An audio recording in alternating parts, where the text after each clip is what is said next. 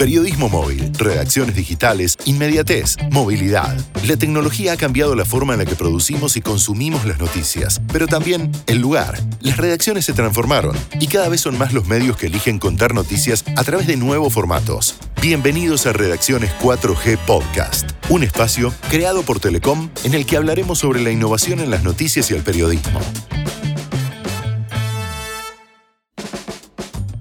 Bienvenidos y bienvenidas a un nuevo capítulo de Redacciones 4G Podcast. Mi nombre es Eduardo Aguirre. Y yo soy Irina Sternik. Hoy tenemos un tema que nos toca a todos, al menos en nuestra faceta de lectores, el muro de pago y el periodismo de contribución. Día a día y cada vez más nos topamos con este tipo de nuevas propuestas para consumir noticias. Al tiempo que proliferan los muros, crece también esta pregunta. ¿Funcionan? ¿Permiten generar periodismo de mayor calidad? Los muros de pago comenzaron allá lejos y hace tiempo, pero tuvieron un revival hace poco. No es cuestión de cerrar los contenidos, sino de ofrecer contenidos premium de calidad. Desde la perspectiva del público sucedió lo mismo. No es lo mismo hablar de contenido pago hoy respecto de lo que era 10 años atrás, cuando la frase más escuchada era en Internet nadie va a pagar por nada. Es cierto, Edu. Una encuesta realizada a mediados del 2020 por la organización privada Luminate indica que el 13% de los lectores de noticias digitales pagan al menos una suscripción. El dato es válido para Argentina, Brasil, Colombia y México. El plus de calidad tiene un valor. Por ejemplo, el diario francés Le Parisien duplicó sus suscripciones digitales en 2020 tras decidir poner su contenido detrás de un muro de pago. En solo un año, el 90% de sus suscriptores provinieron de artículos premium. También duplicaron sus ingresos por suscripciones digitales al aumentar los precios. Pasó de 5 euros mensuales a 8 y luego saltó a 10. Este es uno de los datos que se desprenden del reporte mundial Innovation in Media 2021, en el que se analizan las estrategias de suscripción de todo el mundo. Para conocer más detalles del informe, entrevistamos a uno de sus investigadores, Juan Senior, presidente de Innovation Media Consulting Group. En 2017, Juan brindó una charla titulada Mediamorfosis, cómo reinventar los periódicos en la era digital, en la cual describió con alto nivel de detalle lo que habría de pasar con los medios escritos. Hoy, desde Londres, trabaja asesorando en su transformación a medios de todo el mundo. Para iniciar el diálogo, comencemos hablando de su visión sobre el presente y futuro de los diarios, cuatro años después de aquella conferencia. Eduardo Irina, un placer estar con vosotros. Pues, pues fíjate, eh, la verdad es que todo lo que dijimos en esa charla, que la recuerdo perfectamente, se ha cumplido. Y, no lo decimos por, por razones de, de, soberbia, simplemente lo decimos porque nos da vergüenza. Los medios han tardado tanto tiempo en reaccionar, en aceptar que tienen que estar en un proceso de mediamorfosis y lo que ha ocurrido precisamente con esta pandemia es que se ha acelerado mucho más que antes. Tendencias que nosotros decíamos en esa charla que se cumplirían en 10 años, se han cumplido en 10 meses, con evidencia de que que están ocurriendo en todo el mundo. Cualquier medio que esté intentando pretender que vamos a regresar al antiguo normal, están viviendo una fantasía. ¿no? La primera es la transición a un modelo de pago de lectoría. ¿eh? Nosotros lo decíamos desde el comienzo, solo el periodismo salvará al periodismo. Intentar pretender tener un negocio digital que depende de la publicidad es insostenible, insostenible. El único que va a ganar en ese juego a largo plazo van a ser las, las grandes redes sociales. Tenemos que salirnos del negocio de los clics, el negocio de crear grandes audiencias. No funciona, no ha funcionado, no funcionará. Y no te estoy hablando solamente de periódicos de gran envergadura como el New York Times, El País o, o Globo, pero periódicos regionales, locales. Estamos viendo que están teniendo éxito con muros de pago. Lo que sí que vemos en televisión y radio es la migración de lectores, obviamente, a plataformas de demanda, ¿no? Es decir, eh, las plataformas como Netflix, etc. Entonces, estamos nosotros ahora mismo en Europa trabajando con un cliente, no os puedo decir los detalles, que va a crear el Netflix de noticias informativas televisivas, donde tú pagas y ahí tienes acceso a los grandes reportajes televisivos, audiofónicos y será un modelo un híbrido, donde tú tienes tienes soap operas, puedes tener documentales no tan fuertes y luego tendrás periodismo de calidad. Y tendrás noticias de calidad. Entonces va a surgir en breve, saldrá primero en Europa. ¿no? ¿Cuál es la otra tendencia principal que tenemos que reconocer? Una pandemia sin información es impensable. Información fiable, información creíble. Te juegas la vida. Entonces ahora la gente está dispuesta a pagar por contenidos de calidad. Está dispuesta a pagar por información creíble y veraz. Hemos visto una gran, un gran éxodo del hábito mundial que era muy fuerte sigue siendo muy fuerte, sobre todo en Argentina, en América Latina, en Brasil, sigue siendo fortísimo, y os acordáis, ¿no? La, gente te dice, yo las noticias me las saco en Facebook. Bueno, esto ha cambiado. Y la gente dice, no, yo he leído una noticia en Facebook y luego me he metido en La Nación, me he metido en Clarín, me he metido en Globo, me he metido en el Mercurio para saber si es verdad. Entonces, claro. Eh, esto, esto es un cambio fascinante que debemos, debemos promover y debemos proteger.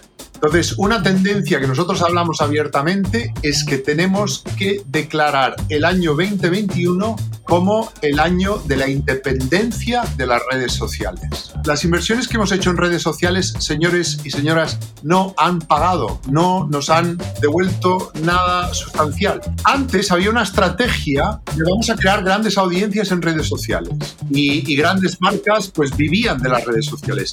Ahora la estrategia tiene que ser una de que tienen, la gente tiene que venir a visitar mi página web. Y eso, si os fijáis, es regresar al modelo de siempre. El modelo de siempre era que la gente por la mañana compraba el periódico, eh, se quedaba al mediodía a ver las noticias, las noticias de la mañana de la noche, y tenían una cita con una marca periodística. ¿eh? Entonces, esto ahora lo podemos recuperar.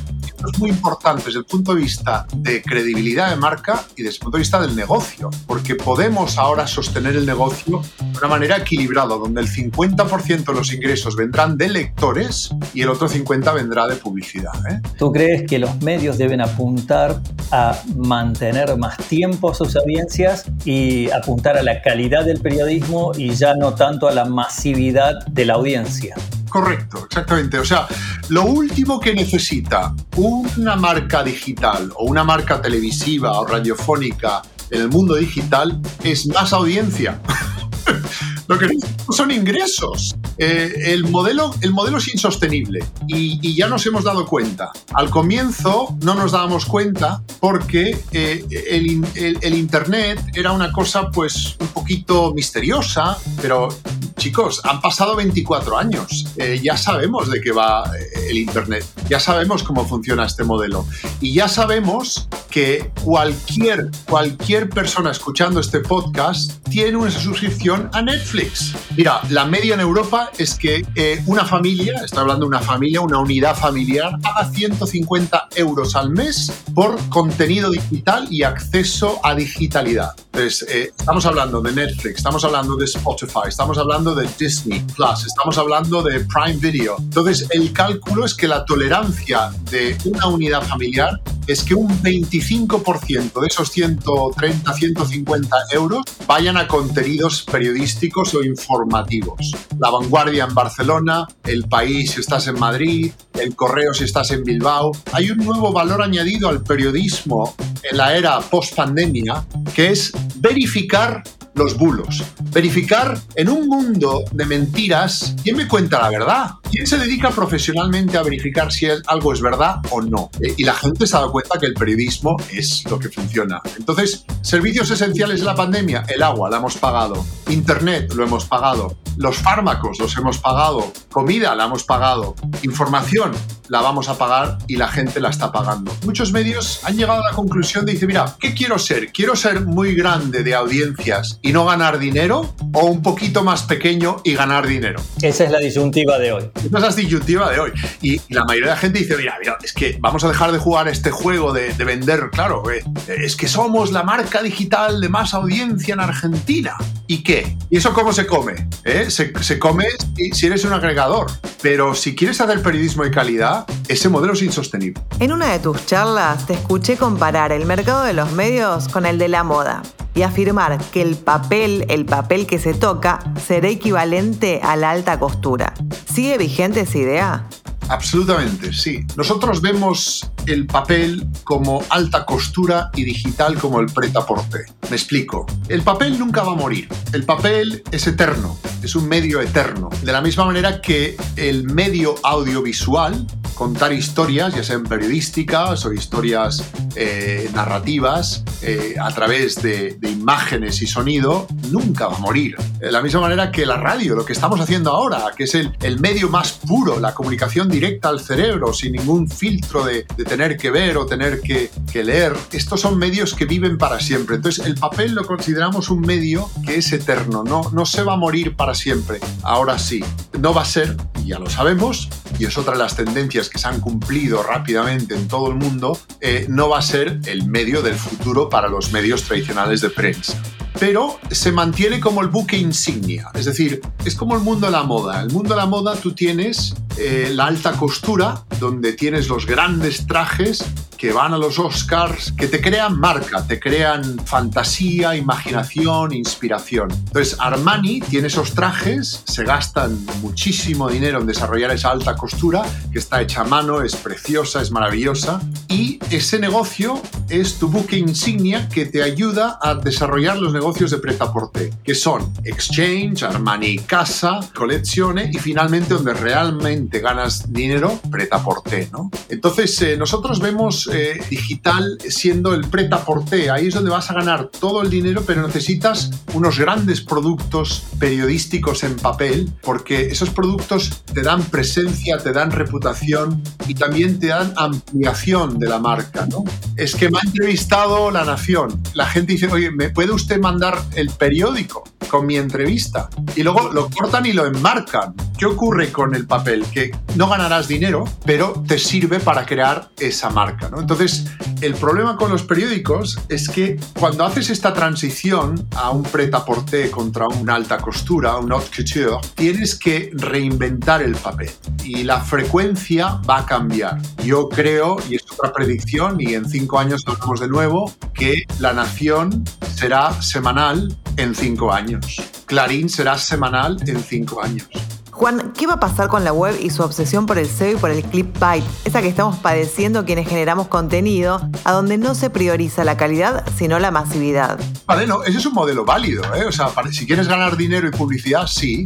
¿Sabes cuál es el otro modelo muy válido? La pornografía. ¿eh? Si quieres grandes audiencias digitales, adelante con lo mismo. Entonces, eh, eh, eso no tiene ningún truco ni mérito. Y ya sabemos de qué va esa historia. Pero nosotros no nos beneficiamos, no podemos sostener el negocio con clickbait.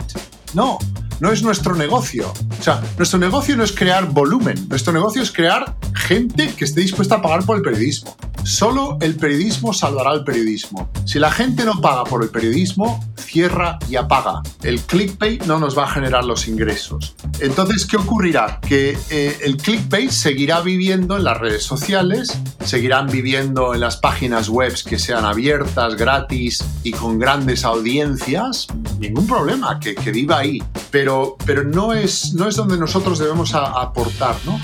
El clickbait se muere, ¿por qué? Porque tú tienes una audiencia verificada digital, porque si tienes un suscriptor digital, sabes quién es esa persona, sabes cuántos años tiene, sabes lo que está mirando porque te ha dado permiso para rastrearlo, eh, sabes lo que compra, lo que lee y te ha dado permiso para compartir eso.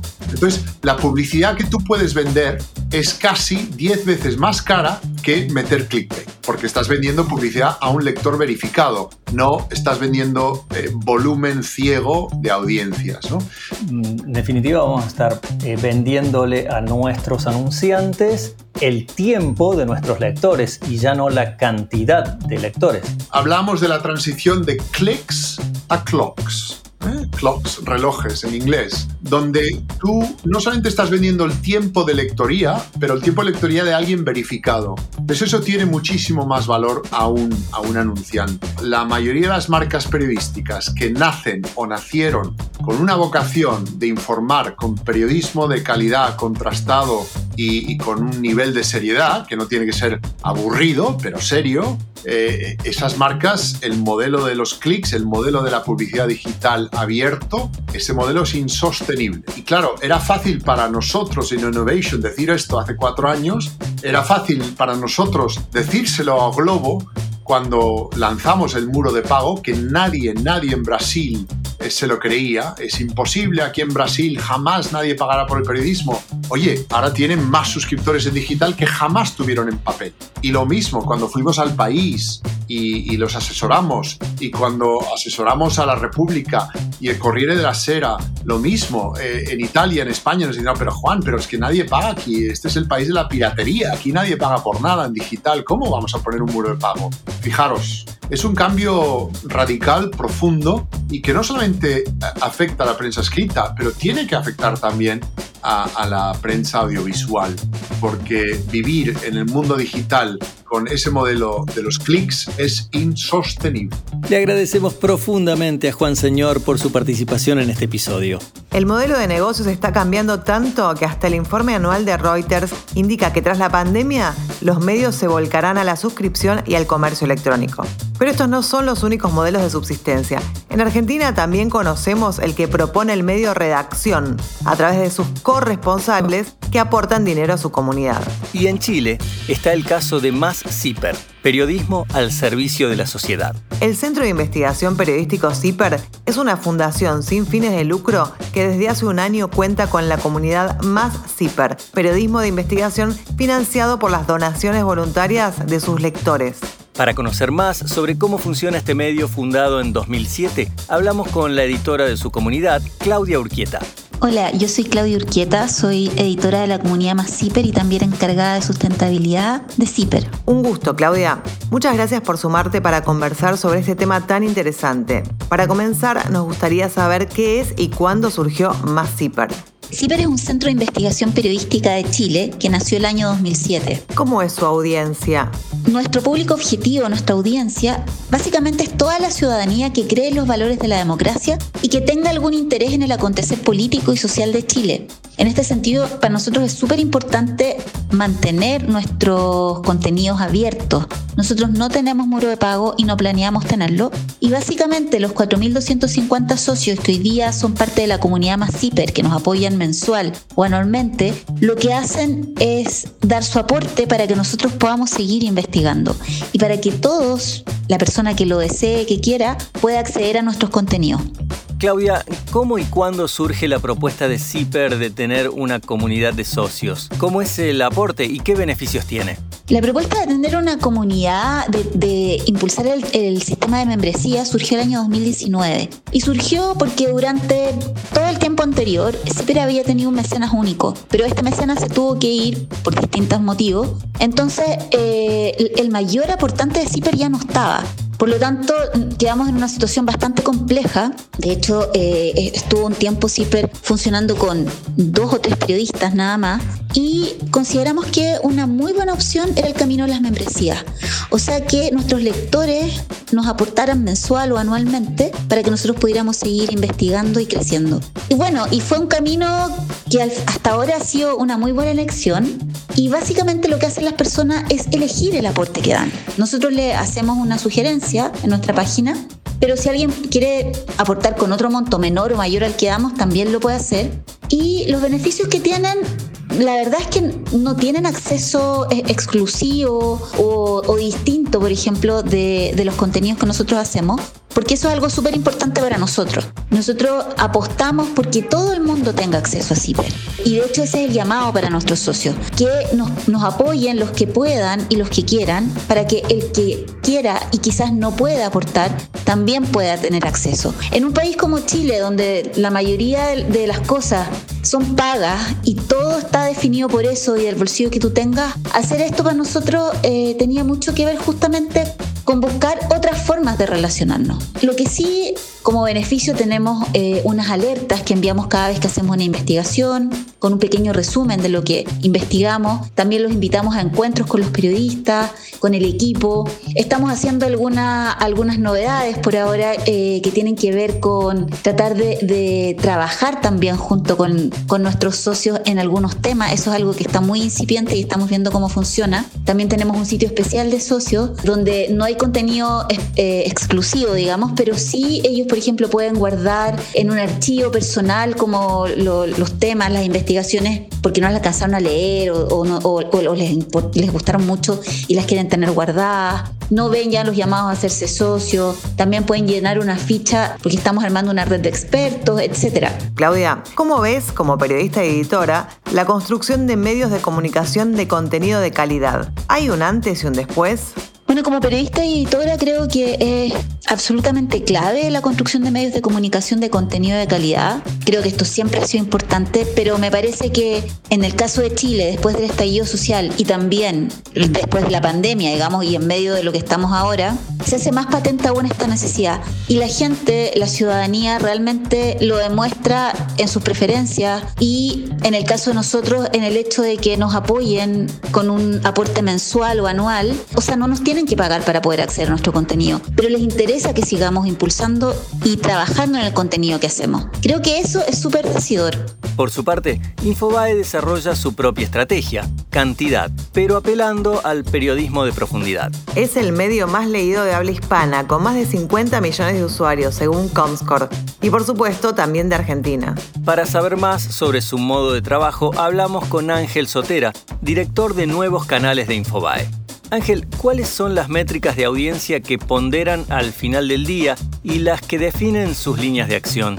Miramos las métricas minuto a minuto. Es difícil poder decir que lo hacemos necesariamente al principio o al final del día, aunque sí lo hacemos para saber cómo terminó la jornada, por supuesto. Pero estamos mirando todo el tiempo los, números, la evolución del contenido diario. Al ser líderes de lectura en español, ¿cómo trabajan el conocimiento de su público en una audiencia tan masiva? ¿Pueden dividirlos en nichos? Con respecto a nuestro liderazgo, somos el sitio de noticias más leído del mundo, en español. Es una audiencia muy masiva la que tenemos, que ronda los 100 millones, que ha tenido picos aún más altos. La realidad es que Infobae se centra en las historias, del buen periodismo, contenido de calidad, y esa es la mejor manera de conocer a las audiencias, porque la gente quiere leer buen contenido, quiere disfrutarlo y además quiere tener las últimas noticias. Y de alguna manera esas son las buenas prácticas, las premisas que tenemos a la hora de, informar, a la hora de,